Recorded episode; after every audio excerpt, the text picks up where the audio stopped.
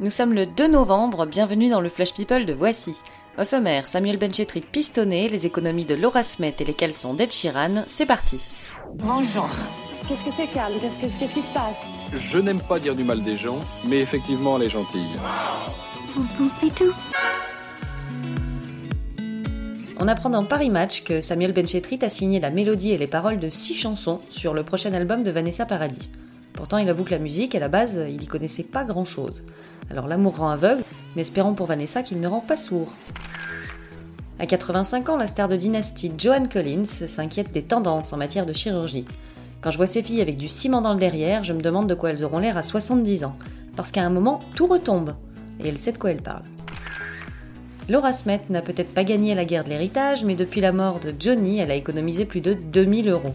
C'est elle qui a révélé le calcul. hein. En ayant arrêté de fumer à la mort de son père, elle s'est épargnée plus de 6600 cigarettes, soit un paquet d'argent. Ça fait pas le bonheur, mais ça y contribue.